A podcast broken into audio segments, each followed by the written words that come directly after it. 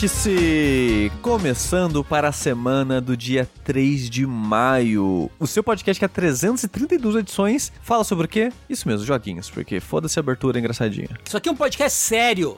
Sério. Entendeu? É um- esse podcast ele é a própria entropia da diversão. Exatamente. Aqui Isso. não tem diversão. O que, que é isso, diversão? Quem que se diverte com videogame? De videogame é coisa séria, de adulto, né? Aqui ninguém se diverte, ninguém conta piadinha. Aqui, Isso. ninguém. Exato. Tá proibida a piadinha. O que não tá proibido aqui somos nós. Eu, o apresentador temporário aqui, Eduardo Sushi, acompanhado de. Eu, o não apresentador temporário, Rafael Kina. E eu que também não sou apresentador e nem temporário, Fernando Tengu. Temporários somos nós apenas nesse planeta chamado Terra, Tengu. Pois é. E depois voltaremos ao cosmos, onde brilharemos tal qual estrelas. Exato. E como dito, um episódio sério, tá bom, gente? Sério.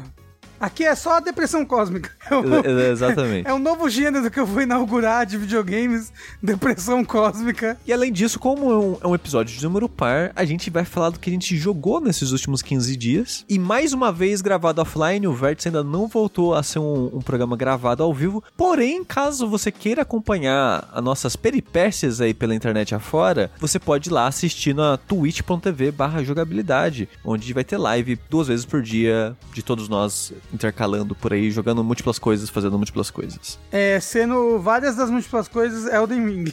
Isso. Que são múltiplas coisas. É, eu, eu não faço múltiplas coisas, não tenho capacidade mental pra fazer mais de uma coisa ao mesmo tempo. Você é o que mais faz coisas múltiplas, Tengu. Não, mas faço uma coisa só que é merda. Não, Esse aí eu faço sem, nem preciso nem pensar. É só tipo, uou, sabe? não, E aí, mas presta atenção. Isso é um dom. O sushi tá tendo que gastar dinheiro com remédio pra fazer merda. Isso é verdade. Fato. Fica aí o aviso. Fato também é que a gente só existe como jogabilidade, como uma entidade, graças a pessoas como você que está aí ouvindo a gravação desse episódio e vai lá mês após mês apoia a nossa existência através das nossas campanhas de financiamento. Seja dando sub na Twitch, apoiando pelo PicPay, pelo Padrim, pelo Patreon e tudo mais. E além disso, Tengu, por onde mais as pessoas podem ajudar a gente? Então, se você realmente gosta muito, muito mesmo de nós, assim, que sinceramente você deveria, é a resposta mais lógica aí, né, realmente, pra situação, você pode entrar lá no Chico Rei, na chicorei.com.br, uma belíssima loja de camisetas e outros artigos, e comprar as peitas da coleção de jogabilidade. Lá você tem uma, duas, três estampas maravilhosas para ah, adornar o seu dia a dia e o seu corpo, né, que é isso que a gente quer, é adornar os corpos. E aí você pode pegar é, essa essa estampa que adorna o seu corpo e aplicar o quê? Numa caneca, né, ou num pôster, ou na camiseta mesmo, que é o que são os três tipos de produtos que a gente tem lá na loja da Rei. Então, a única opção lógica é realmente você ir lá e comprar pelo menos uma camiseta. Uma camisetinha só, tava em promoção outro dia, hum, mas você pode ir lá e comprar, entendeu? Não precisa de promoção, não. Vai lá, pô, compra, ou espera promoção, ou não espera promoção. Eu quem sou eu pra ditar como você usa o seu dinheiro, entendeu? Não me interessa como você vai usar, mas usa com a gente. É, a- ajude o jogabilidade a sobreviver em tempos difíceis. Isso. Por favor, porque tempos piores estão por vir. Ai, meu Deus. Não, não, não. Vai dar tudo certo. Depois da Copa, tudo vai melhorar, ufa. Ah, que bom É. que a cópia, tá- a cópia, a Copa tá chegando. Isso, é de 2014, Tá eu tô falando chegando no caso. em dezembro. É. Ué, tá chegando, é. O dezembro tá logo aí, Tengu. É verdade. Você acha que a gente tá quando? Agosto já. Caralho, por um momento eu duvidei. Eu fiquei tipo, pera. Dito isso, Tengu, a gente já tá no mês 5, Tengu. É. É verdade. Abertura feita, bora pros joguinhos? E eu queria começar aqui já de maneira polêmica. Eu já gostaria de pedir desculpa, porque eu sei que é um jogo que quando as pessoas verem no título do podcast vai pensar, uou, eu estou animado pra esse jogo, ou nossa, eu já gosto tanto desse jogo. É, quero ver essas pessoas falando sobre ele. Na verdade, isso não quer não, porque sou eu que vou falar, e eu vou falar de Rogue Legacy 2. É. Ah, não, Sushi. Pois é. Anão, anão, anão o quê? O anão. Que o Sushi não gostou. Não, mas deixa ele não gostar, ué. Não, não, não, não, não. Eu acho, tô chutando, não sei. Mas eu quero gostar. Assim, antes de qualquer coisa, talvez a minha, minha relação com o Rogue Legacy, que quando o primeiro saiu em 2013, nove anos atrás, Caralho, Caralho, que vai ser um tempo. ano de um outro jogo que a gente vai falar hoje. Curiosamente, os dois jogos eram próximos também há nove anos atrás. Há nove anos atrás, eu tava numa vibe da minha vida que eu gostava de roguelike. Era, era uma parada que quando eu via que era roguelike, despertava interesse. Hoje em Sim. dia, é algo que eu, tipo, eu, eu tenho que sobreviver, eu tenho que superar essa, essa parte do jogo, né? Além de qualquer coisa. Porque na época eu era muito fã de, de Bind of Isaac, eu tenho, sei lá, 200 e caralhadas horas no PC e mais 100 horas no PlayStation 4, quando saiu a versão de console. Joguei muito FTL. Hum. Eu jogava muito roguelike no geral nessa época, assim, quando não tinha tanto quanto teve, veio a ter a enxurrada, né? E um dos jogos que veio nessa primeira leva, digamos assim, nesse início, foi o Rogue Legacy. Tanto que, se eu não me engano, foi o jogo que cunhou, ou pelo menos popularizou, o roguelite, porque ele se, ele se chamava de roguelite na época. E hoje em dia, meio que virou o termo padrão para se referir a esses jogos, né? Roguelite. É, e se eu não me engano, começou com Rogue Legacy. E eu gostava, eu não amava o Rogue Legacy, porque na época ele fez bastante sucesso, né? O pessoal curtiu muito ele. Sim, eles de- deram de graça na, na Plus, né, também. Não, ele, ele, era um desse, ele era um desses jogos, assim, que você comprava o Humble Bundle e vinha sempre, assim, É. né, o, o Rogue Legacy. Joguei, joguei muito e nunca zerei, inclusive, nunca consegui. Eu jogava muito Rogue Legacy no meu Vita, olha só. Olha. E, pô, é um ótimo jogo de banheiro, assim, tipo, sentar na privada assim, Parece. e mandar um Rogue Legacy. Era bem bom, é que as gostava. partidas dele são rápidas, né? É, então sim. é bom mesmo. Eu tenho ele no meu Switch, inclusive, porque é um bom jogo de Switch também. E na época eu, eu, eu gostei, eu curti, eu curti o jogo. E que eu acabei de falar pro Tengu, eu curti em parte porque ele era um jogo muito rápido. Porque eu não achava nada do que ele fazia muito incrível, mas ele era bom o suficiente pro tempo que ele cobrava de mim e pra dificuldade dele. Porque eu não achava ele um jogo muito difícil. Ai, eu acho ele difícil, sim. Na época, pelo menos, eu não achava. Tanto que eu cheguei a platinar ele. E pra platinar ele, você tem que fazer aquela parada que é zerar o jogo em menos de três gerações. Caralho! Que eu ia falar? O que deixa ele fácil, o que deixa ele fácil? O que deixa ele legal pra mim é o aspecto roguelite dele, que é o aspecto de você vai passando as gerações e você vai upando o castelo lá da sua família e você vai ficando cada vez mais forte entrando na dungeon, né? Então na época eu gostava, porque eu achava ele um jogo muito rápido e dinâmico no. no tanto na, no pacing da jogabilidade, quanto, tipo, em tempo seu. Tipo, ah, vou jogar uma partidinha dele aqui, é, sei lá, 20 minutos. Você jogou uma partidinha de, de roguelikes, 30 minutos, sabe? É, não dura tanto tempo assim. Pelo menos na minha cabeça não durava tanto tempo assim. E eu gostava disso nele. E era nisso que ele me levava, porque, tipo, ah, é tão rapidinho, é tão de boa. É, pra zerar não leva tanto tempo assim. Então, ele era um, um jogo com, com, com poucas barreiras, digamos assim, pra mim, sabe? Então, era por isso que eu acabava gostando e me divertindo com ele. E veio aí o Rogue Legacy 2 ah, ano passado, eu acho, dois anos atrás, que ele lançou a princípio em Early Access. E ao longo dos tempos aí foram inserindo mais coisas nele, né? mais classe, mais áreas, até o jogo lançar na semana anterior da gravação desse podcast, a versão 1.0. Eu não joguei o Early Access, eu só fui jogar a versão final direto. E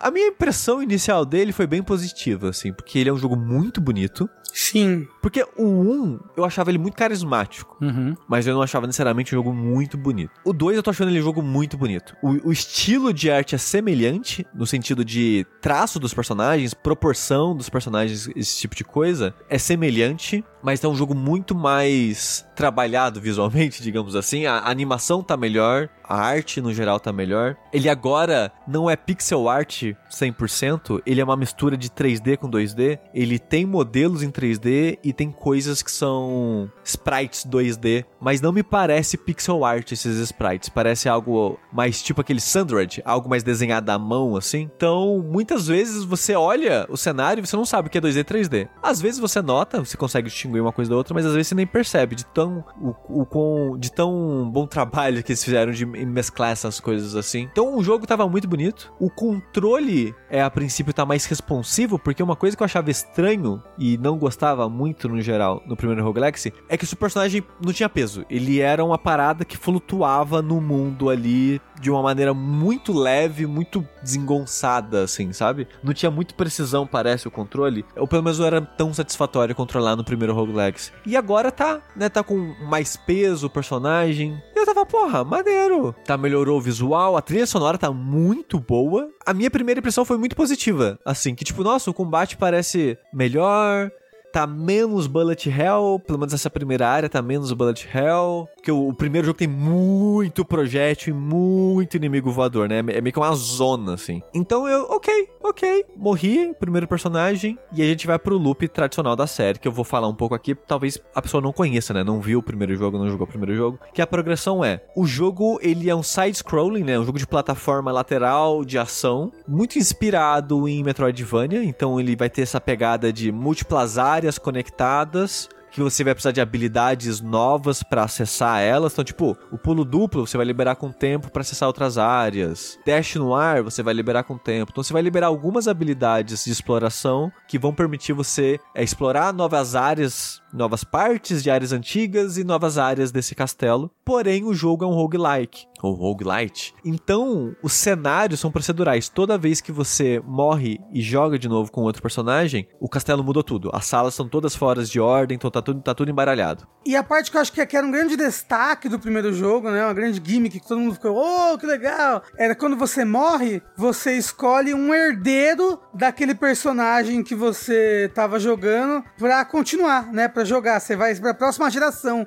Você escolhe entre, entre três, assim, sabe? E aí Sim. tem várias características que aquele, que aquele, aquele novo ser humano pode ter. E aí, quando ele morrer, você vai jogar com um herdeiro dele, assim vai. Conforme você vai jogando, você vai liberando novas classes, então os herdeiros vão aparecendo com outras classes em vez só do, do, do guerreirinho padrão. Uhum. E uma diferença do 2 pro 1 um é que no 1 as classes elas jogavam de maneira igual. No sentido de todo mundo lutava com aquela espadinha. O que mudava era mais atributos, né? Ah, um personagem é mais focado em magia. Então a magia é mais forte, a espadada é mais fraco. Ah, aquele personagem ladino, então ele bate muito rápido, mas é a mesma arma, né? Então tinha umas leves diferenças assim, mas jogava muito próximo os personagens no geral. Agora cada classe usa uma arma diferente. Cada personagem joga muito diferente por causa da arma. E isso foi um empenho muito grande do jogo de tentar deixar os personagens únicos e variados e profundos. Eu já, já elaboro mais disso quando for falar da jogabilidade. Porque você pode vir de uma classe, mas você tem um, um milhão de outros atributos que tem, né? Tipo, isso, o seu personagem isso. ele pode ser amaldiçoado, ele pode ser daltônico. Quando você escolhe seu personagem, ele vai ter uma classe, e além dessa classe, que vai ditar a arma principal e a arma secundária dele, que o jogo chama de talento, é que às vezes não é uma arma, às vezes é só uma habilidade mesmo. Uhum. Ele vai vir com uma magia aleatória sorteada ali pro seu personagem, e ele vai vir com, possivelmente, com artefatos ou traços. Uhum. E esses traços são, que nem o Rafa falou, tipo, ah, ele pode ser daltônico, ele pode ser paranoico, ele pode ser desastrado, ele um monte de coisa. Algumas coisas são só engraçadinhas, igual, tipo, tem um personagem que eu não lembro o nome, mas ele fica peidando. Quando você pula, ele tem uma chance de peidar. E quando você morre, na animação de você morrendo, ele peida quando morre também. Tem um traço que é diva, que o jogo você só enxerga o holofote mirando em você, como se Caramba. você fosse uma, uma atriz num teatro, que você é a diva, que todos os olhos estão em você, então você só enxerga você, né, e tal. Quando você mata todos os monstros da tela, chove rosas em você e, e uma plateia começa a uhul, ovacionar, sabe? Uhul! E joga rosa em você e tal. Então você só enxerga você e os monstros, que tem, também tem holofotes nos monstros, mas você não enxerga o cenário direito. Nossa! Então tem vários traços que são meio que negativos, porém você ganha mais dinheiro com esses traços negativos. Então, toda vez que você recomeça o jogo, você é sorteado a classe, a magia que vai vir e esses traços, e às vezes artefatos. Então, você sempre começa de uma maneira diferente da anterior, mas muitas dessas coisas você tem que abrir. Como você abre, como você libera essas coisas? O dinheiro que você coleta nessa partida que você jogou e morreu, fica de herança pro seu herdeiro. E o seu herdeiro vai investir esse dinheiro no castelo da família, digamos assim, comprando upgrades numa skill tree gigantesca que representa o castelo. Então você vai comprar mais vida, então seu próximo personagem vai começar cada vez com mais vida, você pode comprar mais dano, então o personagem vai começar mais forte, mais inteligência, então as magias vão vir mais forte. E assim que você libera também novas classes e por aí vai indo. Então a maneira que você desbloqueia coisas é jogando, levando os recursos que você coletou pro próximo personagem e comprando mais coisas e por aí vai indo. E aos poucos você vai liberando cada vez mais coisas. A diferença que o 2 colocou no 1 um, nessa dinâmica é que agora tem material também. Tem, tipo, umas barras de, de ferro que você consegue. Antes, uma, uma das coisas que você achava explorando o castelo, a dungeon, né, principal, que é um castelo, eram umas blueprints, né, que você levava pro ferreiro de fora do castelo e o ferreiro desbloqueava novas armaduras, novas armas para você, que basicamente te davam uns bônus passivos e mais atributos. Agora, para você construir isso, você precisa de material, além de dinheiro, material. E você também tem umas runas que também dão uns bônus passivos para você. Por exemplo, agora você tem o magnetismo, então você atrai o, o dinheiro e os recursos do, dos inimigos que os inimigos vão dropando direto para você, em vez de você ter que pegar encostando neles. Isso você tem que achar explorando também a dungeon do jogo e você libera pagando dinheiro e sangue. Que na verdade não é sangue, o jogo chama isso lá de Ether alguma coisa, esqueci o nome, mas é sangue, é uma gotinha vermelha que parece um sangue. E então tem esses dois recursos além do dinheiro, que se eu não me engano, pelo menos eu não lembro de ter isso no primeiro jogo, mas essa é basicamente a dinâmica do jogo. Você vai jogar uma partida ali tentando abrir novas áreas, encontrar novos chefes, encontrar mais lore do jogo, encontrar mais blueprint, encontrar mais gemas é, para você ter os, os, bônus passivos e por aí vai indo. Aí você morre, compra coisinhas, joga de novo, aí você morre, compra coisinhas e joga de novo. E, que não comentei antes, uma coisa que eu gostava no primeiro era o quão rápido eu achava que o jogo era na, na progressão dele, em você avançar no geral e tal. Porque, por exemplo, no primeiro jogo eu não lembro de ter é, essas, essas habilidades lá Metroidvania de ah, você tem que achar o pulo duplo explorando, você tem que achar o dash no ar explorando. Eu lembro que você conseguia comprar mais pulos duplos e coisas do tipo. Eventualmente você tinha pulos triplos e quádruplos e coisas do tipo. Que você conseguia, se não me engano, através das, das runas e coisas. dos bônus que você conseguia equipar. Mas eu não lembro de você ter que achar. Agora você tem que achar. Então a, prog a progressão é muito mais linear. Porque a maneira que você acha essas coisas é meio que matando o chefe de uma área, liberando a segunda área. E nessa segunda área você vai achar uma coisa que vai liberar a terceira área. Ah, mas é, então você tá me dizendo que o, não é para sempre quando você libera as coisas? É, então, quando você libera é pra sempre, mas ah, a okay. ordem que você libera é fixa. Talvez tenha uma maneira de quebrar. Depois que você já zera o jogo, você descobre: ah, nossa, o tempo todo eu podia avançar por um caminho escondido que você não sabe a princípio, coisa do é, tipo, é, sabe? Eu, eu lembro que no primeiro ele tinha bem assim, tipo, áreas recomendadas, assim, sabe? Tipo. Sim. É, primeiro você faz o hall, depois você faz jardim, sabe? É, sim, sim. E aqui também tem isso. Quando você encontra novas áreas, tem uma estrelinha embaixo que vai de 1 a 6, que o jogo tem 6 áreas. Então você já sabe a dificuldade dessa aqui, sei lá, 4, melhor não tá aqui, porque eu ainda nem terminei a área 2 estrelas, por exemplo. Ah, então vou voltar. Mas a progressão agora tá mais linear, porque antes era meio que um blocaço, né? O castelo, o layout dele, a maneira que as áreas se conectavam, era meio que, ah, o, o, o jardim era sempre pra, pra direita, a torre era sempre pra cima, a mina era sempre pra baixo baixo. Mas a maneira que tudo conectava era meio que um blocão, né? E você, se você tivesse coragem e habilidade suficientes, podia fazer na ordem que você quiser e foda-se. Uhum. Do que eu lembro, pelo menos. E aqui meio que você não consegue fazer isso. Porque a área inicial, que é tipo um hall também do castelo, você consegue já acessar uma área para cima uma área para baixo. Mas você é só a primeira tela dessa área, porque você não tem uma habilidade para avançar e explorar a área de fato. É, e a segunda área é a mesma coisa. Então, o jogo ele é mais linear nesse sentido na exploração, o que para mim é um pouco decepcionante, mas ok. Mas é uma coisa que me decepcionou com o tempo e, uma, e eu achava legal a princípio são as classes e as armas. Porque eu comentei, né, que as classes agora jogam de maneira diferente, de uma maneira mais profunda, mais elaborada. É porque agora todas as classes, ela tem o talento que eu falei, que é uma habilidade única daquela classe, e ela tem a arma exclusiva dela. E toda arma tem uma maneira de dar crítico. E essa maneira do crítico tem um, um crítico por sorte, mas também tem meio que o crítico forçado. Ó, se você jogar dessa forma, essa arma dá um crítico. Tipo, ataca atacando pelas costas? É, tipo isso. Então, o personagem principal, o inicial, no caso, não é o cavaleiro, o soldado, eu não lembro o nome. A maneira que ele dá crítico é: todo ataque de dash é um crítico. Então, se você deu dash e bateu, crítico. Pronto. É. Então você tem esse bônus pra, na maneira de jogar com ele. E a habilidade dele é um escudo. Ele tem um escudo que ele absorve, acho que 50% do dano de tudo que acertar nele, se você estiver segurando o escudo. O que não é muito bom, porque 50% de dano ainda é muito dano. A primeira classe que você libera logo de cara na skill tree é a Valkyria. A Valkyria ela luta com uma lança. E essa lança, a, a diferença dela é, é, que a espada da primeira classe ela bate num arco na sua frente. Então esse arco ele vai pegar em cima da sua cabeça, na diagonal na sua frente e na sua frente, né? Você vai meio que um C batendo com a espada assim na sua frente.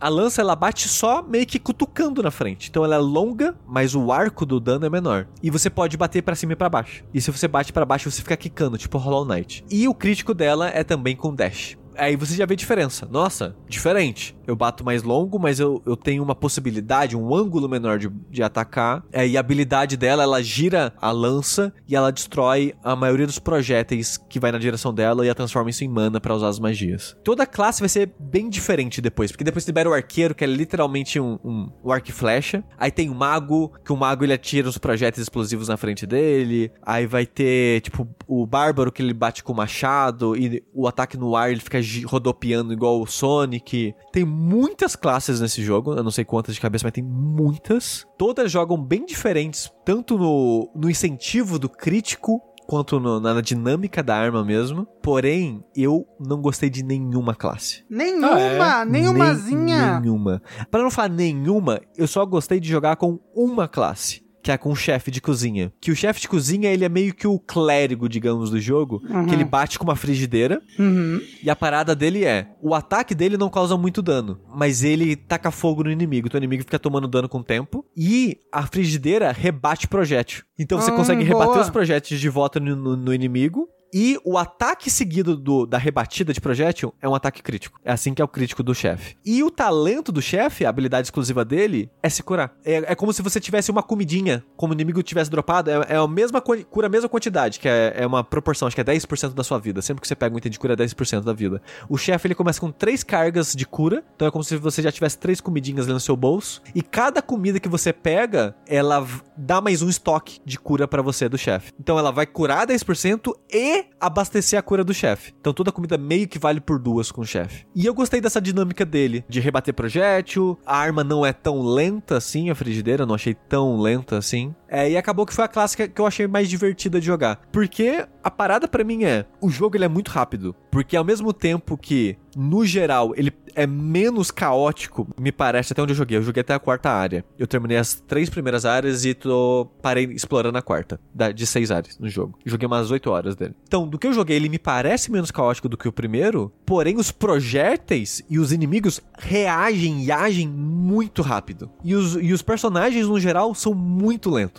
Então, tipo, tem um inimigo no jogo que ele é como se fosse meio que um, uma cruzinha, assim. Que ela fica cuspindo fogo para os lados dela. Tipo em cruz, assim. Hum. Esse inimigo é tão rápido que você não consegue bater nele duas vezes sem tomar porrada dele. Caralho. Você tem que bater uma e afastar. Você tem que bater uma e afastar. Se você tentar bater nele duas vezes, ele vai bater em você logo em seguida, porque ele é muito rápido. Caramba! A, a rebatida de projétil do chefe, você tem que calcular. Porque se você tentar reagir muito rápido, próximo do projétil, você já tomou tiro na cara. Você não rebateu, você tomou tiro na cara. Porque você tem que calcular o arco da rebatida com o projétil. Porque os inimigos são muito rápidos, os projéteis são muito rápidos. E as classes, eu achei elas lentas, porque o jogo me pede. Talvez eu só seja muito ruim no jogo. Pode ser só isso, sabe? Mas eu, eu senti que é muito difícil você reagir por reflexo ao jogo, principalmente porque o dash que ele tem é só movimentação, né? É só um impulso, ele não tem iframe. Você não, você não fica invencível durante esse dash. É só para você se reposicionar no cenário. E ao, em meio ao caos, às vezes não ajuda tanto assim, sabe? Porque vai ter inimigo e tiro vindo de todos os lados e é difícil se posicionar. Porque esse jogo, ele tem muito inimigo voador e muito projétil de todos os lados.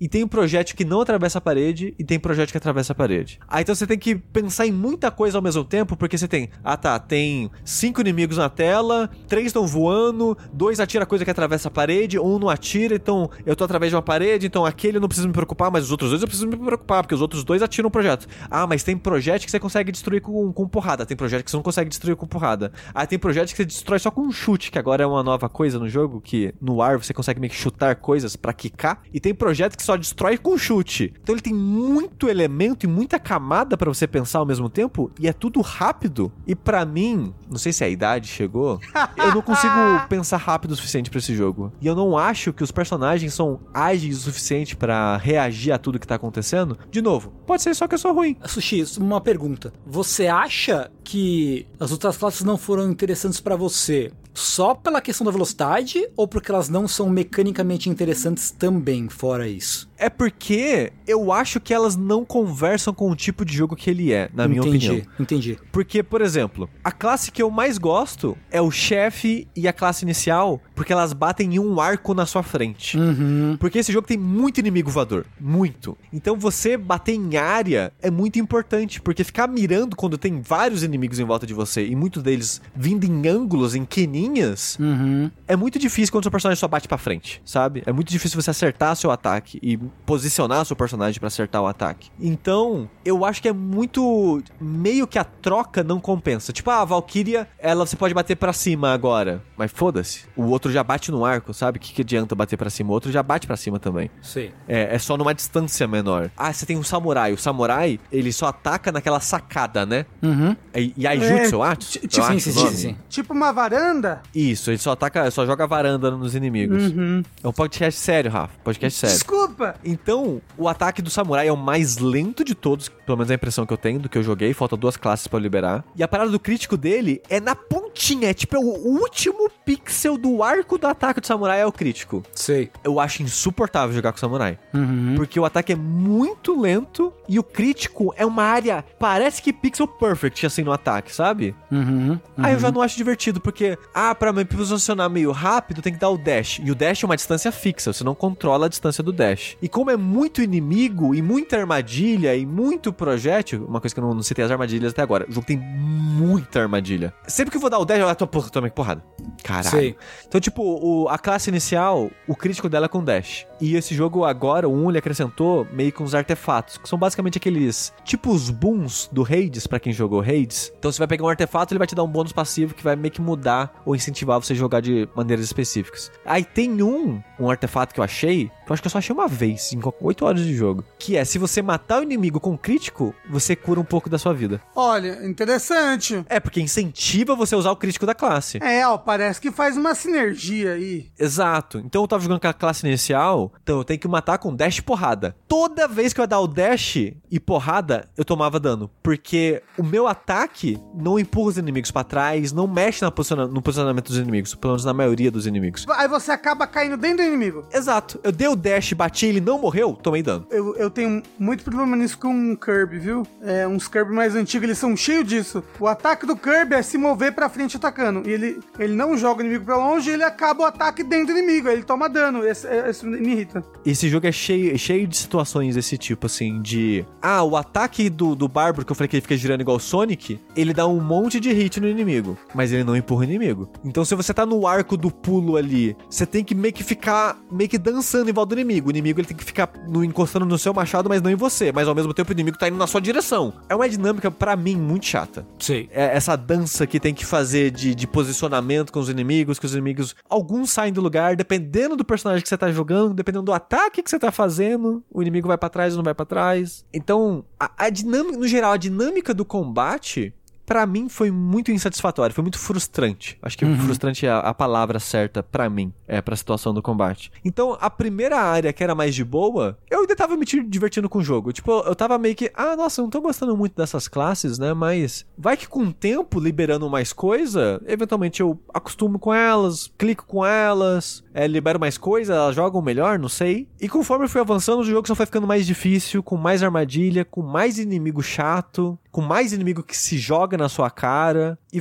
o combate só foi ficando cada vez mais frustrante pra mim, cada vez mais frustrante pra mim. Pode crer. Um, um dos inimigos que eu odeio são as mãozinhas. Tem várias mãozinhas nesse jogo que é, é meio como se fosse uma manopla, uma luva de armadura flutuando. Em cada área ela, ela usa um item. Tipo, na inicial ela usa uma faquinha, é, na segunda eu não lembro, na terceira, que é uma área do gelo, ela é um escudo, na quarta ela usa um martelo. É, eu vi, né, que tem vários, tem tipo machado também, né? Eu e acho. é isso, acho que na, é, na primeira área tem um machado já, não É. é nem na segunda. É, tem tipo é. adaga, machado, eu vi, eu tava vendo uns Isso. streamings e eu vi a galera é, lutando contra esses mãozinhas, que tem, cada uma tem um tipo de ataque elemental também, né? Exato. Então, tipo, a faquinha, por exemplo, ela já foi o primeiro inimigo que eu vi, tipo, porra, lógica bosta de inimigo, hein? Que a mãozinha é o seguinte: a faquinha, quando ela mira em você, ela trava a mira e ela vai com tudo na sua direção. Aí você pensa, porra, clássico inimigo de jogo de plataforma. O negócio é, ela atravessa algumas plataformas, aquelas plataformas de jogo de plataforma que você consegue dar para baixo e pula e descer elas. Uhum. Essas plataformas ela atravessa, mas as paredes não atravessa. Então mantém isso em mente. Mas se o, durante a investida da faquinha ela encostar, tipo, no chão, por exemplo, ela não para. Ela vai meio que deslizando pelo chão, tipo, dando um drift assim pelo Uhum. chão. Então, você pensa, ah, beleza, eu vou pular a faquinha, a faquinha vai passar por baixo de mim, e é isso. Não, ela passou por baixo de mim, veio deslizando e me acertou ainda. Eu, caralho. Então, tipo, tem umas lógicas que, tipo, é só chato, sabe? Não é divertido, pra mim, pelo menos, não é divertido a faquinha ficar deslizando pela superfície pra me acertar, sabe? É só meio chato. Igual, tipo, a, a mãozinha do gelo, ela, ela é um escudo. O escudo é meio que a mesma coisa. Ele vai travar mira em você e vai girando na sua direção. Se você bate nele enquanto isso, ele quica pra longe. Ou se ele bate no chão, no teto, em alguma superfície, ele também vai ficar quicando. Tipo aquela tela de espera de, de DVD que fica parada quicando na parede, Aham, assim. aham, aham. Só que a inteligência artificial dessa parada é, ela vai refletir perfeitamente em você. O cálculo é, ela vai refletir exatamente aonde você tá, aonde você vai no seu arco. E é de um jeito que é tão perfeito que pra mim é insuportável, de novo, sabe? Porque é tanta coisa acontecendo, eu tipo, haha, pulei o escudo. Não, não pulei o escudo, porque ele quicou na parede e veio exatamente em cima de mim. Porque ele não quicou no. Ah, ele vai sempre quicar a 45 graus, não sei. Não, ele vai quicar voltando em você. Aí é tanta coisa acontecendo com tantas maneiras de reagir que eu, eu só fico. Não, não tá legal, sabe? O, o comportamento dos inimigos, a dinâmica, é só meio chata. É, e, eu, e eu entendo que. Ah, não, porque a- essa dinâmica de projéteis que atravessa isso, atravessa aquilo, você tem que. Pode atacar esse, pode chutar aquele. É pra dar essa mais dinâmica, digamos assim, mais reações e mais possibilidades e deixar o jogo mais complexo. Mas pra mim só ficou mais chato. É sabe? porque, é porque, Sushi, roguelike, roguelite, é um jogo que você não pode vencer de primeira, então ele tem que ser sempre levemente injusto, entendeu? É. Porque, imagina se você, você abre um roguelite e você vence na primeira run, não pode. Exato. Ele, ele, ele, tem, ele tem que ser sempre levemente injusto pra você acabar vencendo ele por stat em vários momentos. E não, e não só por status, porque é aprendendo. Porque você vai. Que eu não falei. Ah, a faquinha ela desliza. Não, beleza. Eu aprendi que a faquinha desliza. E eventualmente você vai internalizando essa lógica e você não pensa mais que a faquinha desliza. Você só reage de acordo, já levando em conta que a faquinha vai deslizar. Ou que o escudo ele vai quicar voltando exatamente em você. Então você vai tentar pular esquivando, se posicionando de uma maneira, já levando em conta a quicada da volta do escudo, por exemplo. Você vai internalizando e naturalizando essas coisas enquanto você joga. Então não é nem só level up, é você vai jogando melhor. Você vai entendendo melhor as classes, você vai entendendo melhor a, a, a lógica e as armadilhas do mundo, porque até as armadilhas nesse jogo agora tem uma curva de aprendizado, porque eu, eu não lembrava, pelo menos, no, do 1 ter armadilhas elaboradas igual esse. Porque, por exemplo, tem uma armadilha aqui que são as armadilhas de, de atirar flecha. Só que não é uma flecha que vai pra frente e é isso. Não, ela tem um arco. Então ela vai pra frente e cai. Ou se é umas flechas que atiram pra cima, ela sobe e desce. E na primeira vez que você encontra isso, você não, você não sabe disso. Então você vai tomar na cara a armadilha reta. Senão, beleza, ok. Vi que agora no cenário tem tiro- é, as armadilhas de flash. Você, haha, dei dash pra trás. Puta merda, o arco caiu em cima da minha cabeça. Ah, agora é uma armadilha que atira pra cima. Eu vou, tipo, fingir que eu vou pra cima da armadilha, ela vai atirar e eu vou passar. Puta que pariu, caiu em cima da minha cabeça porque agora a flecha ela sobe e desce. Então, tipo, tudo de aprender. Você, ah, não, beleza, eu tenho que aprender como funcionam essas lógicas. Mas tudo isso, junto com cinco inimigo- inimigos na tela, inimigo que voa, inimigo que quica, inimigo que atira, inimigo que vai na sua cara. Então, tipo, a dinâmica no geral, e eu acho ok isso que o Rafa falou, que ah, tem que ser levemente injusto. Porque bem roguelike que eu gosto. Tem, sei lá, o Dead Cells. Eu acho o Dead Cells excelente. É muito, eu acho muito bom mecanicamente. Eu adoro o combate do jogo, a dinâmica das armas, como ele adiciona é, novos, novos poderes a lá Metroidvania, como você usa esses poderes no combate também, blá blá blá. A parada é que a dinâmica do momento a momento do- dos inimigos, a inteligência artifi- artificial e tal, aqui eu acho muito frustrante. Eu acho muito desinteressante como funciona e como as classes interagem com essas possibilidades, porque eu sinto que as classes só pioram as possibilidades de jogar, sabe? Mas aí beleza. Mas- eu tô aqui morrendo Eu não entendi, você é fã ou hater? mas, mas, mas você não entendeu se eu gostei ou não gostei? Realmente? Ou você só queria falar o meme. Eu só queria falar o meme, porque você, Ah, fa- tá. porque você falou coisas boas agora, sabe? E, e- e, tipo... Então, pode ser boa e pode ser ruim. Que eu falei, o jogo agora ele é mais complexo. Ele tem mais possibilidades, ele é mais elaborado, ele é um jogo maior em todos os sentidos. Pra mim, ele cresceu pros lados errados. Ai, que nem eu. e, e das maneiras erradas e com as ideias erradas. Pra mim, pra mim. Porque eu sei de gente como o Lucas do Nautilus, por exemplo, que ele não gosta do Rogue Legacy 1. Ele amou esse jogo. É, ele, acho que é, ele falou que é um dos melhores roguelikes já feitos na história da humanidade. Rogue Legacy é um dos melhores, de fato, porque é um Não. dos dois. um dos melhores roguelikes lights já feitos aí. É, então.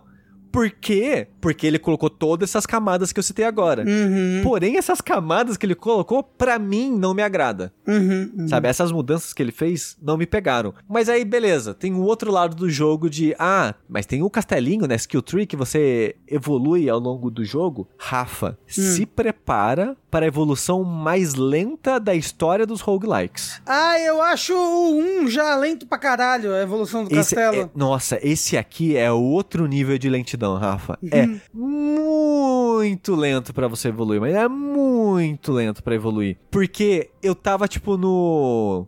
Tô na quarta área do jogo, que já é na segunda metade do jogo, e eu não liberei nada. Quando você vai ver em estatísticas e possibilidades, você vai ver, tipo, no, quando você vai no ferreiro pra comprar armas e tal, eu tenho, tipo, três, as, as três primeiros tipos liberados de, sei lá, 20. Caralho, é. Tem muita coisa. Aí, e eu, é, às vezes que eu joguei o jogo, eu joguei tudo em live. Então, se você quer ver eu passando raiva e jogando mal, você pode ir lá no Jogabilidade TV no YouTube e assistir o arquivo do streaming. Mas comentaram comigo no chat que o final verdadeiro desse jogo, você tem que zerar ele oito vezes em, em Game Plus. Yikes. Como oito assim? vezes, tem que zerar oito vezes. Porque quando você zera o jogo, ele, ele recomeça como no Game Plus, com as coisas que você já fez, entendeu? Ah, então você tem que chegar no New Game Plus mais 8. É, exato. Uhum. Pra fazer o final verdadeiro do jogo.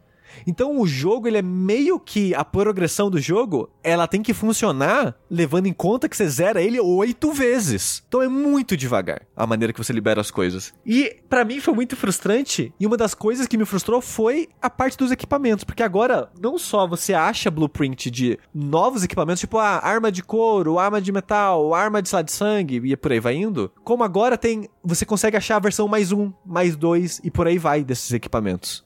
E pra você fazer, você precisa do material, tipo o metal ou o sanguinho que eu falei. E é raro achar essas porra. Então eu tenho, sei lá, 10 blueprint parado porque eu, eu não consigo fazer porque eu não tenho material. Uhum. Porque você tem que jogar e jogar e jogar. E você só vai fazer a que te interessar. Porque você não vai fazer todas mais. Você vai fazer as que tiver os bônus passivos que mais que você achar mais interessante pra maneira que você joga, por exemplo. Tipo, ah, a segunda armadura que você acha, ela é mais pra bônus de magia. Ah, eu gosto de jogar com mago. Então você vai focar mais em comprar a segunda armadura e quando vier as próximas, você vai esperar uma que dá um bônus que te interessa, talvez, sabe? Então é uma lógica que eu achei muito chata, sabe? De novo, então, mecanicamente, eu achei pior. A progressão e evolução de roguelike, achei pior. Então, é um jogo mais bonito, é um jogo com uma trilha sonora muito boa, mas é que eu não, eu não quero jogar mais um segundo dele. Você jogou quanto tempo no, no geral, assim, mais ou menos, você acha, assistir? Umas 8 horas. Oito horas. Umas Pode 8, crer. 9 horas. Porque eu, eu joguei, acho que umas 4 horas numa live, umas 3 em outra, mas eu joguei um pouquinho fora de live também. Pode crer. É, e tal. Pode crer. E assim,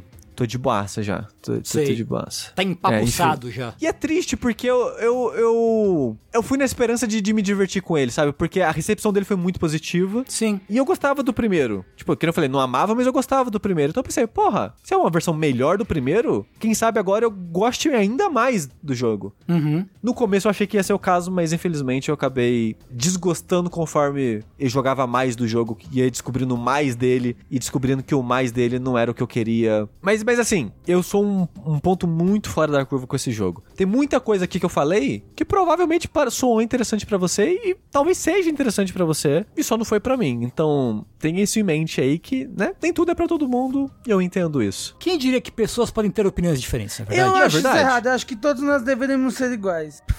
Tá aí, né? Tá, Gostos tá aí. iguais Gostos e iguais. sempre fazer a mesma coisa e pedir as mesmas Isso, coisas. exato, Exato. exato. Mas, olha só, sobre o roguelike, tinha um que eu não jogava desde 2013, o ano que esse jogo saiu, Hum, que era o FTL. E na última live que eu fiz do, do roguelike, eu pensei, putz, eu gostava tanto de FTL, faz nove anos que eu não jogo ele. Será que ainda vou gostar? Pô, FTL é bonzão, hein? Pô, é bom pra caralho. Puta que pariu. Bom demais. FTL é bem bom. Eu tô com muita vontade de fazer uma live só jogando ele agora. Com, com Jeba. Pois faço. Pra quem não entendeu, assista, assista o VOD. É, mas é isso. Rogue Legacy é um jogo que eu fiquei triste de ter pago 45 reais. Oh, não. Sushi. Se Deus quiser, daqui a 15 dias eu vou falar de um jogo que por enquanto eu fiquei muito triste de ter pago nele e foi caro, Sushi. Puta é, que é pariu. o Lego Star Wars, né? Já tô sabendo já. Nossa, Sushi, foi muito caro, Sushi. Puta que Eu pariu. jurava como que você ia é gostar do jogo. Não, Sushi, é olha, do, tudo que eu joguei nele por enquanto foi muito chato. Nossa, vamos ver. Eu vou dar mais chance. Daqui a 15 dias, se Deus quiser, eu falo dele. Mas por enquanto, eu acho que quem tem que puxar um jogo aí bom agora é o Tengu. Ah, mas sabe que assim, o jogo bom mesmo eu não puxo, não, né? Que isso? Você... Eu sou. Os meus jogos, assim como eu, é um gosto adquirido. Nem é. Assim como. eu- Eu ia falar alguma, alguma, algum gênero de música esquisito, mas eu não consigo pensar em nenhum. Fora. É, em comida dobradinha, um fígado assim. Puta, você sabe que eu comi dobradinha hoje? Dobradinha Ah, é, porra. quando você faz o feijão com bucho, né? Isso. É, feijão branco, Com é, buchada. estômago e outras coisas. Nossa, eu comi uma dobradinha hoje, tava uma delícia. Nossa, é muito bom. Nossa, amo dobradinha. Dobradinha. Um fígadozinho na lar- com laranja assim, puta que Porra, bom, saudade. hein? Bom, bom fígado. Então eu sou o machá dos games, eu sou um gosto adquirido. Como sempre, eu fui atrás de um jogo que eu não sabia da existência.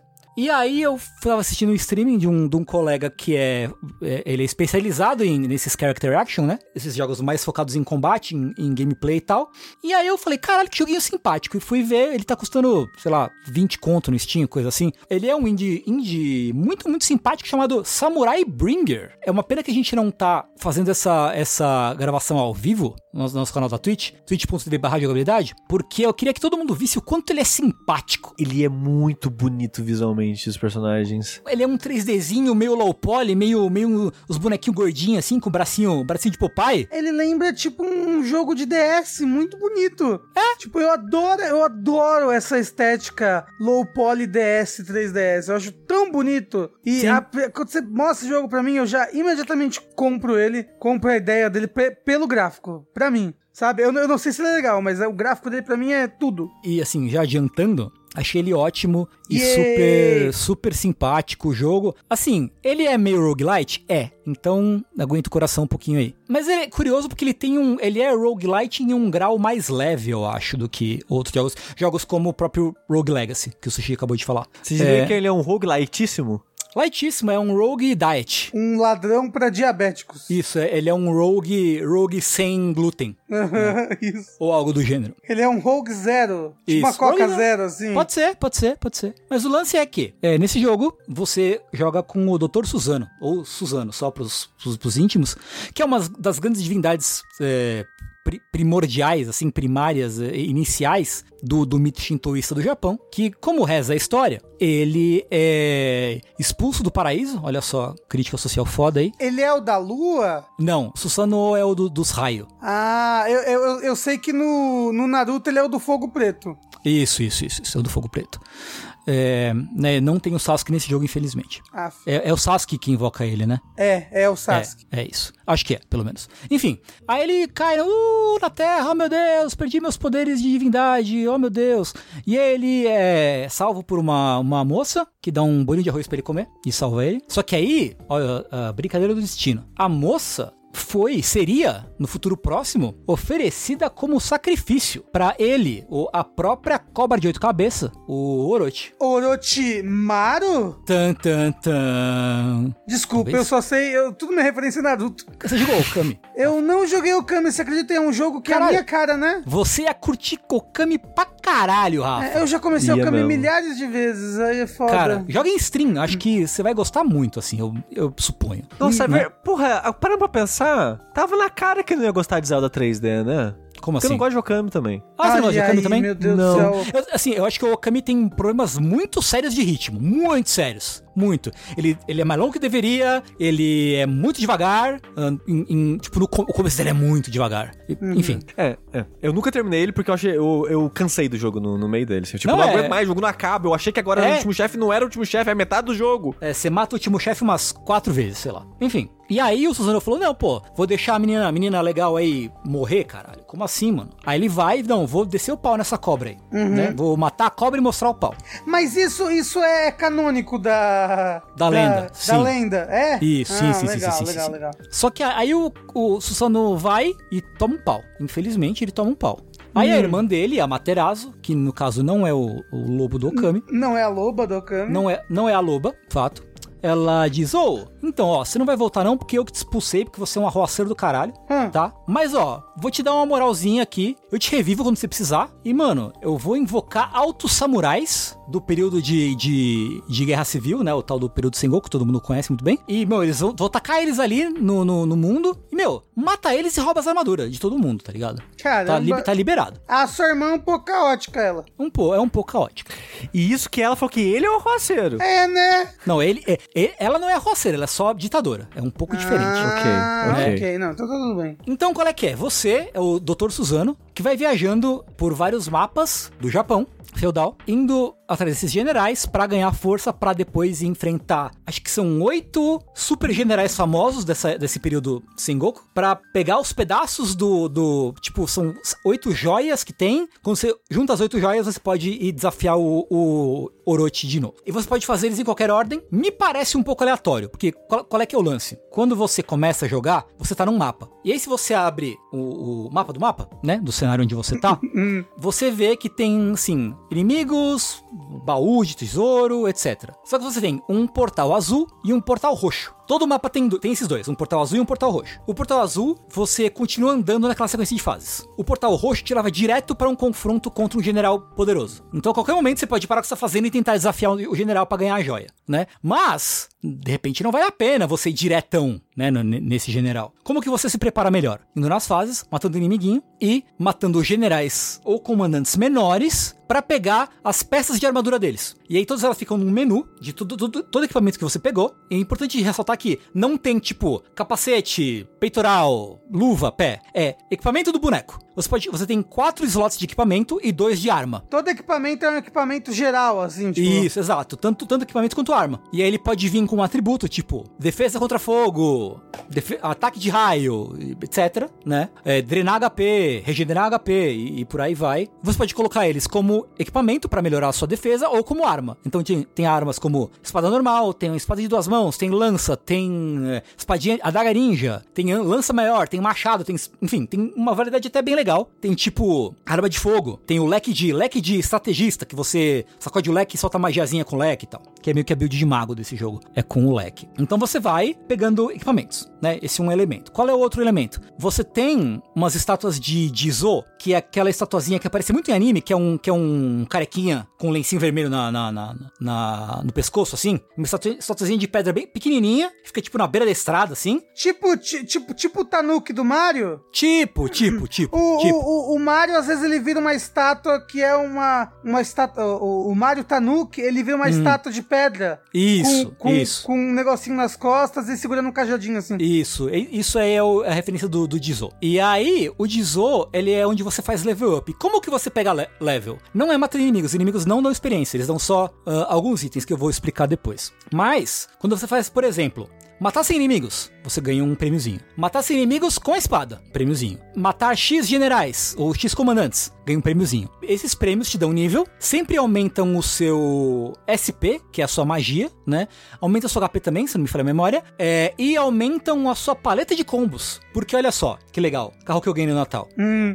Assim como o grande clássico, meu- um dos meus jogos favoritos da vida, God Hand, você pode customizar todo os seus seus golpes, todos os seus ataques. Então você tem alguns slots de, de skill, um slot para pro botão de ataque, o, o tipo, um pro eh, quadrado, um pro X, um pro bola, um pro triângulo e um pro, pro, pro bola não, acho que, eh, enfim, e um pro R1. É pro bola, sim. São os quatro botões da frente, ou L ou R, um dos dois. Isso, isso. E aí você coloca assim, você, porra, no, no quadrado, assim, assim, ah, golpe 1, 2, 3, que é o combinho que você vai dar. Quanto mais nível você ganha, mais passos de combo você dá, né? Pô, legal. O, o X, não, se não me falha a memória, não, o X ataca. O quadrado é o dash, se não me falha a memória, e o triângulo pula? Ou, ou, ou vice-versa. O legal, Tengu, é que não tem um botão certo pra nada, né? Você Exato. pode colocar tudo onde você Isso. quiser. Você tem os comandos iniciais, são esses, né? Mas você pode customizar, botar o, que você quer onde você quer, né? Você pode colocar, pô, quando você abre mais um slot no botão de pulo, você pô, pô, pulo duplo, né? Aí tem o botão de você dar o seu golpe especial. Você, porra, dá pra colocar aqui um golpe especial, dois golpes especial, né? E por aí vai. Não obstante,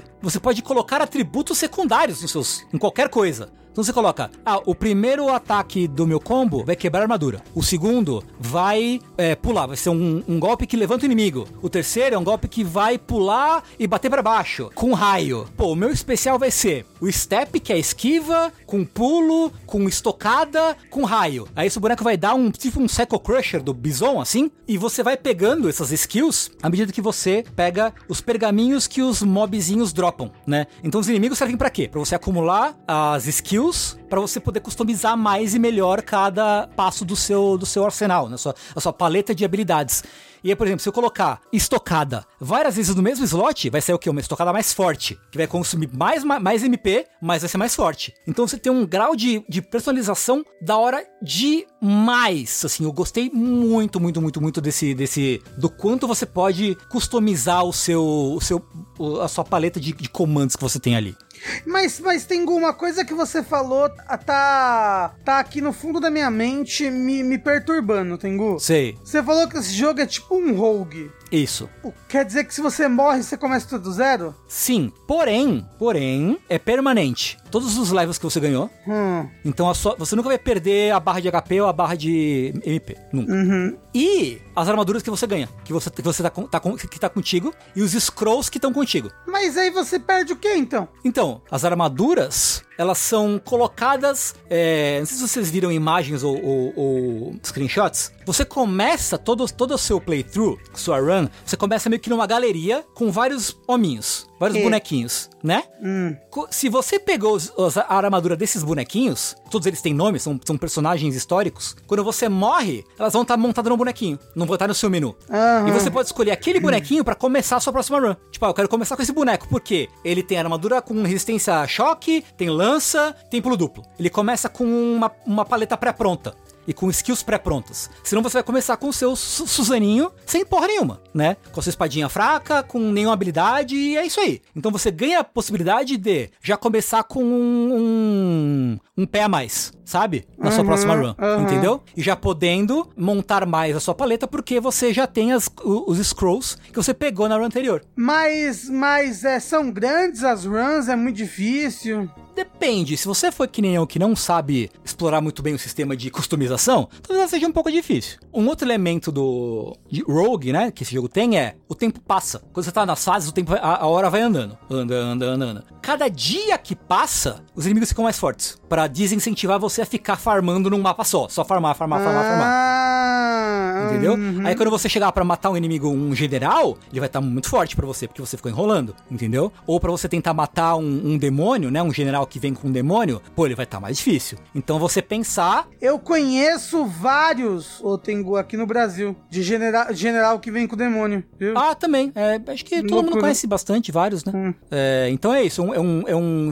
negocinho tático, Uhum. né? E uma coisa legal também, que é um elemento bacana que eu acho, é que pra você ganhar níveis, além da, da- dos achievementzinhos que você tem, você tem salas fechadas com puzzles. Tipo, ah, botar todos os blocos da mesma cor. Ou puzzle bem Zelda. Ah, escorregar o bloco pro lugar certo. Ou correr mais rápido que os blocos que vão caindo, senão você cai no abismo. E tem uns que são bem dificinhos. Só que, na sala do puzzle, o tempo ainda corre. Então, quanto mais. Você pode desistir a hora que você quiser, né? Mas o prêmio vale a pena. Então, tipo, eu fico aqui tentando resolver ou eu saio porque senão os inimigos vão ficar muito mais fortes quando eu voltar, né? Tem, tem esse, esse aspecto estratégico que eu acho bacana também. Ele é um pouco difícil se você não aprende, se você não brinca com a- as possibilidades de customização e você não tem uma armadurazinha legal, um gearzinho bacana, e se você não aprende a- muito bem o combate, né? Porque as, as particularidades do combate. Que ele é um pouquinho devagar, não se sente pra me incomodar, mas ele é um pouco devagar do que um Hades, por exemplo. Ou, sei lá, não consigo pensar outros jogos ah, Dead Cells agora. mesmo. Dead Cells, ele não é tão, tão rápido, o combate. Mas você pode customizar pra ficar mais rápido. Eu, eu diria que o Hades é o mais. o mais. É fácil de comparar, porque ele também é visão de cima, né? Tipo. É, ele é, ele meio é, Zeldinha. é isométrico, né? ele é Isso, isométrico igual, sim, sim, É. sim.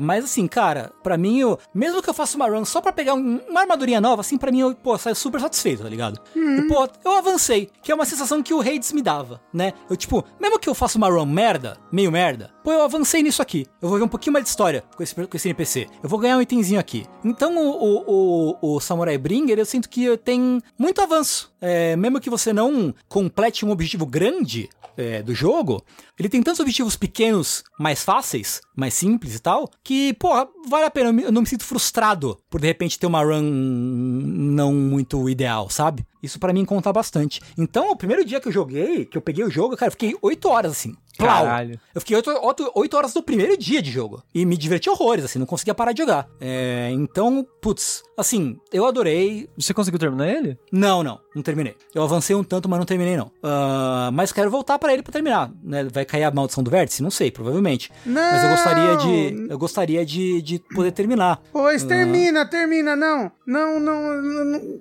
não deixa. Proibido parar de jogar. Vai É, jogar agora. Pois Agora, é. peraí, tchau, gente. Mas é, assim, eu, eu adorei, acho que ele é super barato pro, pra experiência que ele oferece, assim. De novo, ele é um indie, super simpático, com sistemas que eu gosto muito, muito mecanicamente divertido, enxutinho, redondinho. E, porra, assim, show demais, sabe? Muito, muito show. No começo desse vértice, o Sushi falou que a gente ia falar sobre um outro jogo que também lançou em 2013, né? E eu vou trazer ele aqui por último, porque mesmo o jogo, o original, a experiência dele é você jogar ele sem saber de nada. Sem saber de nenhum spoiler, às vezes até sem saber do que se trata. Talvez só sabendo de que é um, um Walking Simulator, poderia dizer? Uhum. Acho Né? que sim, ele não tem interações Então. fora então, andar. Então. Ah, o- você interage com alguns objetos no Sim, mas cenário. são- assim. é bem superficial. Sim, sim, sim, sim, é superficial. Então, é um Walking Simulator, por assim dizer. É um jogo de narrativa. É um jogo de narrador, hã? E. Que jogo é esse? Gente, eu quero falar aqui hoje do The Stanley Parable Ultra Deluxe, que lançou agora, lançou semana passada da gravação desse podcast. Que é um relançamento do Stanley Parable, como se fosse um remaster, digamos assim. É o Isso. jogo sendo relançado, é, com conteúdo extra, e é a primeira versão de console que ele vai ter, que até então era só de PC, e agora ele saiu para os consoles e tudo, até pro Switch essa porra saiu. Então, sem nenhum spoiler, você não quer tomar spoiler. Ai, nunca joguei até hoje, não quer tomar spoiler? Não veja. A gente vai focar aqui mais em falar do primeiro Stanley Parable, né? E falar bem menos do, do Ultra Deluxe. Porque o- eu acho que a graça do Stanley Parable é a surpresa. É você não saber o que pode acontecer, né? E a graça, literalmente a graça, porque ele é um jogo muito engraçado. Ele é um jogo de comédia. Mas que te faz pensar, Rafael. Uou, te faz pensar aqui, ó, na sua cachola. Te faz usar a bundinha. Mas ele faz pensar mesmo. Ele, tem, ele fala uns. é, apesar dele ser um jogo muito engraçado, ele fala umas coisas que você fica. É, Verdade, né? é, é, porra, verdade. É, é, ele, é um, ele é um humor que às vezes é rir de nervoso, né? É. é. E, e, e, a priori, eu joguei o Stanley Parable normal. Deveria jogar esse Ultra Deluxe? Sim, Sim. deveria. Sim. Ele é muito pensado, porque ele tem conteúdo extra, como a gente falou. Ele é. São novos gráficos, né? É, eles trocaram a engine do jogo. Isso, eles trocaram a engine. Então, ele vai ter conteúdo extra e ele vai ter coisa extra pensando de que ele é um remaster, sabe? De que é o, o que é um remaster, o que é um, um relançamento, o que é. Então, tipo, ele vai, ele vai ter esses comentários é, em, em cima do jogo do, do- do jogo original e isso, isso já, já, é- já é muito legal por si só. Vale a pena demais se você jogou o original, confia. Vale a pena demais você pegar e jogar novamente o Stanley Parable. E assim, se você já tem ele no PC, essa nova versão é outro jogo, você tem que comprar de novo. E assim, você deve pensar, ah, mas eu já joguei Stanley Parable, vale a pena comprar o jogo do zero pelo conteúdo extra? Eu diria que vale. Vale. Só vale. pelo conteúdo extra, quem já jogou e gostou, obviamente, eu diria que vale a pena. Se você nunca jogou, porra, o que, que você tá fazendo, sabe? Só uma coisa triste, por assim dizer, é que o Stanley Parable, o original no PC, ele tem legenda em português Hum, do Brasil. Esse não tem. Esse não tem. Puts. Não tem ainda. Isso é triste. Dito isso, botei o Luca pra jogar o Stanley Parable original, porque ele tinha legenda, e a legenda, a legenda deixa a desejar, viu? Pra caralho. Ah, é. Pra caralho, assim, tipo, muito typo, muita coisinha errada na, na tradução. E pior, como ele é um jogo antigo, né? E numa engine meio. Uma engine bem antiga ainda, né? Que é a engine do. É a engine do Half-Life, né? Essa engine que Sim, ele é usa. Source, eles é a Source, Source. é. Ele tem uns bugs que às vezes a le- a legenda some. E aí, tipo, e a legenda some sempre no mesmo local. Então, tipo, esse final aqui, ele não tem legenda. Ele não tem legenda, a legenda some. Então você tipo, o Luca não sabia o que tava acontecendo. E é isso, acabou o final e não. E durante cinco minutos, durante cinco minutos finais da, daquela parte não teve legenda. Então, tipo, perdeu-se tudo e não dava. pra- É. Fora que ele não tem um suporte bom pra controle também, o Stanley Parable original. É, e esse daí não, né? Como ele vai ser lançado pra consoles, ele tem um bom suporte. Assim, eu joguei ele no PC metade no teclado, metade no controle, e ele é estranho de controlar no controle, viu? Ele não tem um controle. Que é um jogo em primeira pessoa, e ele não tem um controle de câmera muito gostoso no controle, não. Uhum. Porém, como não é um jogo de, de reflexo nada do tipo, você acostuma e segue a vida. É. Mas- e dá pra jogar tranquilo. Mas o que, que é o Stanley Parable? Como eu tava falando, é um Walk Simulator. Ele é uma das inspirações pra Severance. A Sim, ruptura. ruptura. É, É. Esse, essa esse série que tá fazendo um puta sucesso. Então você fala, caramba, gostei de Severance. O quê? Esse jogo é uma das inspirações? Pois é, ele é uma crítica ao capitalismo, o, o Stanley Parable. Em vários momentos é. Em vários momentos ele é. Mas ele é sobre esse moço. É uma parábola. Tem um narrador que está contando uma história sobre esse moço chamado Stanley. E ele trabalha num escritório gigantesco e ele faz essas mesmas coisas no escritório esse tempo todo, que é apertar botões aleatórios no teclado dele por tanto tempo. Ele Aleatórios não não, Rafa. Ah, é, que aparecem o tra- na tela, é. Exato. O trabalho dele é olhar pro monitor, o monitor vai falar, aperta tal botão. Ele aperta o botão e espera o próximo comando, e esse é o trabalho dele, e esse é todos os dias da vida dele. Isso, e ele é feliz. Mas um dia para de aparecer na tela dele comandos pra ele apertar. Ele sai da sala dele e vê que não tem ninguém no escritório, tá vazio. E o que aconteceu? Pra onde foram os outros trabalhadores desse local? Cadê os comandos? Cadê os comandos? Por que eles não estão vindo mais? E nisso tem um narrador, alguém que está contando essa história, que está contando a história do Stanley. E você saindo ali andando um pouquinho,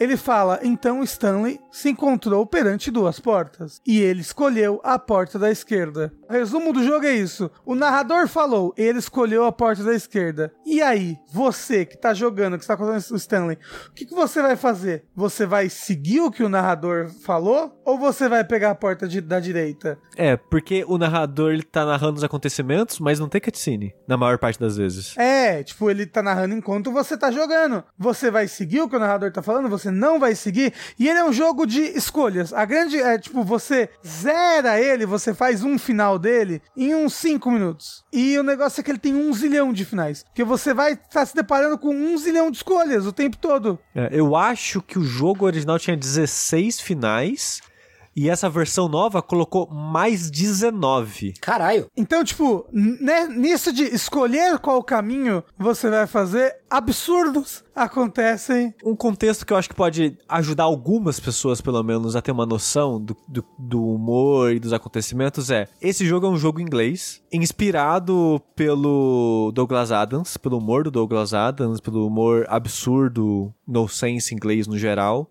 Então ele vai ser um jogo com humor absurdo, com coisas absurdas acontecendo, mas ao mesmo tempo esse absurdo é usado pra extrapolar coisas e apontar coisas na sua cara e pra te dizer coisas também. Então ele não é um absurdo grátis, mas se você quiser encarar só como um absurdo engraçado, você pode também. É. Às vezes, ele é só um absurdo engraçado. E eu vou te falar que se tem algo que eu valorizo numa obra, é ela me fazer rir. E puta que me pariu, como eu tava morrendo de rir jogando esse jogo. E aí, o jogo é difícil fazer jogo engraçado. Não, viu? então, e ele é muito engraçado. Nossa, ele é muito engraçado. Pra mim, ele, ele, ele, ele, ele, ele coça todos os meus ossos é, engraçados. é isso? Em inglês? Cômicos. É, tá, todos os meus, meus tickle bones, ele, ele faz, sabe? Se, se tivesse uma lista de coisas que o Rafael acha engraçado, pum, tá lá. Não, mentira. É, tá lá, tipo, Stanley Parable, Stanley. Parable, Stanley Parable, é isso. É isso que eu acho engraçado. Nossa, eu acordei meu namorado de tanto que eu estava rindo em outro louco. cômodo. E eu não c- conseguia parar de. É, esse jogo é bom demais. Eu, eu, eu queria dar um spoiler desse, mas Não eu. pode. Não, não pode dar um O- O spoiler. Tengu não jogou ainda. Não joguei. Ah, tá bom. Eu queria falar. Você não quer saber desse esse spoiler, pula 5 segundos. Tengu, ti- tira o fone de ouvido. Tá bom, eu, eu vou, vou tirar. Se você não quer saber de spoiler, pula 10 segundos. Eu vou te convencer a comprar o Stanley Parable Ultra Deluxe, ok? Na verdade, ele é o Stanley Parable 2. Ponto. Essa é uma grande É. surpresa. E Só assim, isso. e, é- e é por isso que eu falei que vale a pena, porque ele é literalmente dois jogos em um. Ele tem um jogo original e ele é a continuação. É, ele é o Stanley Parable 2 escondido, como se fosse um Frog Fractions, assim, escondido ali dentro. E é irado, e é gigante, e é maravilhoso. Acabou o spoiler. Pode vir, Tengu! Oi. Pronto, foi. então, quando aparece o veado gigante, mata o Stanley, atravessando ele com a sua galhada, eu fiquei muito surpreso. Porra, tá aí, né? E, e o nome do veado era Ultra Deluxe. Ultra Deluxe. Sério, por favor, compre Stanley Parable Ultra Deluxe. É maravilhoso. Assim, se não fosse Elden Ring, ia ser, ia ser tipo o meu Game of the Year. Assim, eu gosto demais dessa porra. Puta, é, é, o- é o meu. É o meu. Como é que fala, ô sushi? Quando é, o- é, é a minha geleia. Essa porra é a minha geleia. Ah. É a minha geleia. E com essa geleia, é, eu vou lá jantar, porque eu tô morrendo de fome. Nham. O que você vai jantar, Sushi? é, o que eu vou? Eu vou jantar carezinho.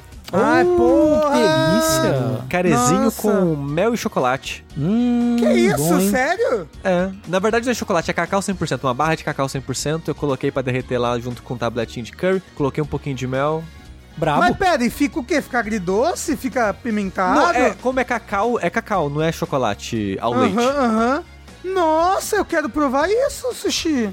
É, Assim, eu poderia colocar mais mel pra ficar mais agridoce? Uhum. Poderia, mas eu não coloquei tanto assim.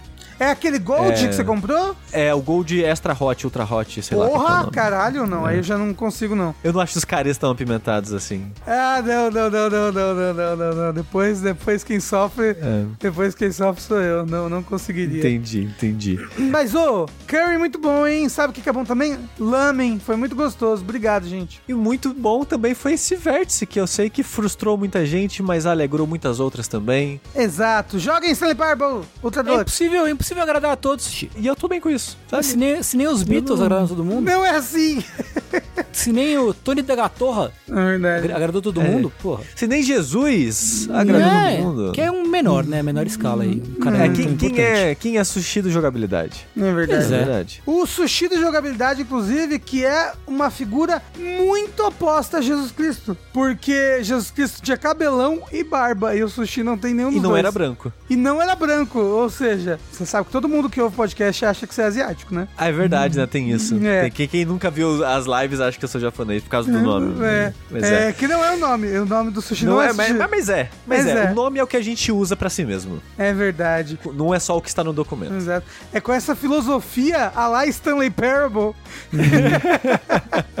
que acho que a gente tem que encerrar esse vértice. Exatamente. Então, muito obrigado, gente, como sempre, a todo mundo que ouviu. Muito obrigado a todo mundo que apoia a gente. É, obrigado, Rafa e Tegu, por ter gravado mais esse vértice maravilhoso. Obrigado, nada. Sushi, por ter apresentado esse vértice mais maravilhoso. É, vamos fazer o encerramento pro Rafa ficar feliz, senão ele fica triste. Obrigado. Semana que vem tem mais vértices, gente. Até lá. Enquanto isso, eu sou o Eduardo Sushi. Eu sou a Velkina. Eu sou uma atrocidade. Você é lindo! Você é lindo e eu te amo. E é isso, gente. Tchau! Tchau!